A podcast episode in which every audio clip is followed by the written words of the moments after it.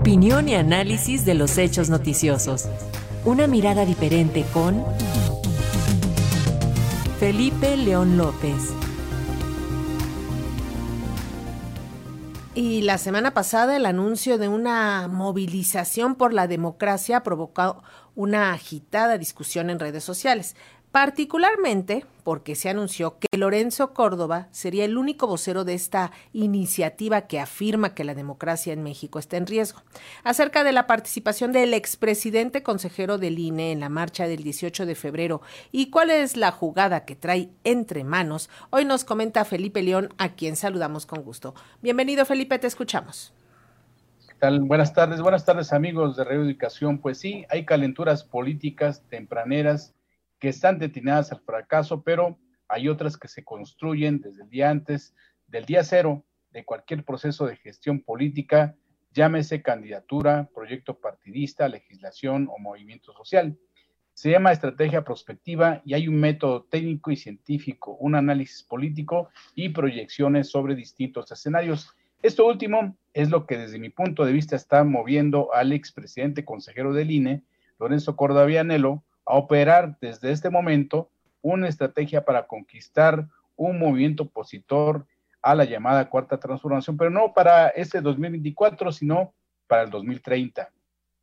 El anuncio de su participación como único orador en la marcha por la democracia del 18 de febrero próximo simboliza una manifestación de la sociedad civil, según han dicho, y más cuando se desarrollará un día antes del Día del Ejército. Todo un acto con mucho simbolismo político, hasta ahora bien trabajado, pues independientemente de que varios de los referentes que convocan están en el redil gerencial del señor X y otras ubicadas en la agenda de la derecha ciudadana, estas manifestaciones autonombradas María Rosas han tenido buena aceptación en la capital del país y en al menos otras 16 ciudades importantes porque también son alimentadas por empresarios, ciudadanos sin partido, clase medieros, inconformes, académicos, periodistas, intelectuales, creadores culturales, desempleados públicos recortados o despedidos injustificadamente, entre otros composiciones ideológicas que van de, de las izquierdas, no morenistas, a socialdemócratas o de derechas.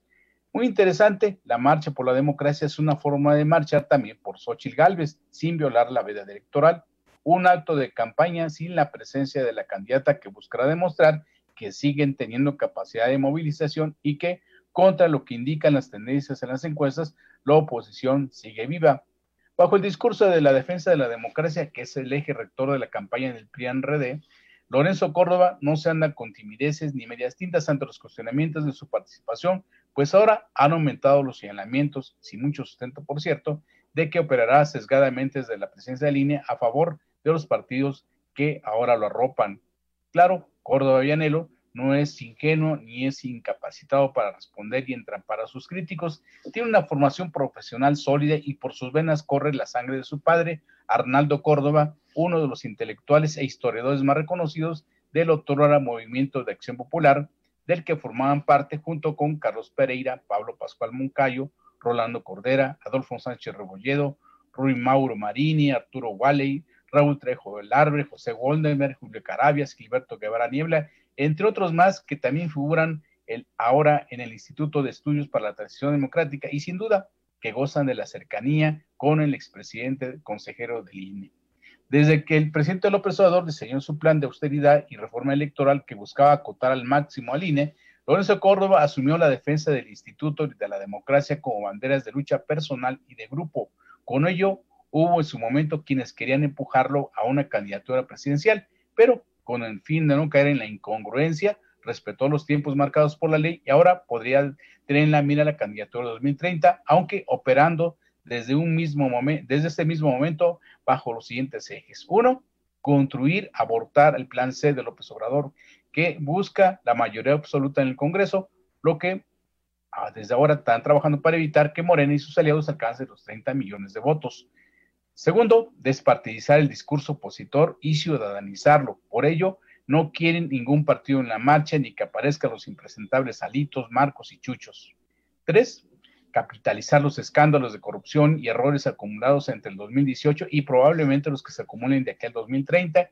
Y de ahí que sus aliados en medios nacionales ah, desde ahora estén trabajando en la recordación del fallido aeropuerto de Texcoco, del tren Maya, de la refinería, de la megafarmacia y hasta de las Afores para endosarle el lema Los caprichos de AMLO. Cuarto, mediatizar y atomizar el debate bajo la bandera de demócratas contra antidemócratas, pues democracia contra autocracia. Y quinto, construir una opción socialdemócrata, no centro-derecha ni neoliberal, pero porque los mexicanos ya saben que lo tienen rechazado, pero la tirada no es rebasar a la 4T por la derecha, sino simplemente por una izquierda más suavecita. Amigos de Radio Educación, la perspectiva y el futuro son iguales, aunque se parecen. Siempre se les confunde, por ello la estrategia prospectada por el equipo de Lorenzo Córdoba tiene que seguirse con cuidado, ya que si bien su anticipado protagonismo pretende coadyuvar a la candidatura opositora, también reconoce de facto que esta batalla, la, actual de 2024, pues prácticamente la tienen perdida y se requiere trabajar ya en el 2030 ganando el Congreso. Ahí está el desafío. Muchas gracias y buenas tardes. Gracias a ti, Felipe León. Muy buenas tardes.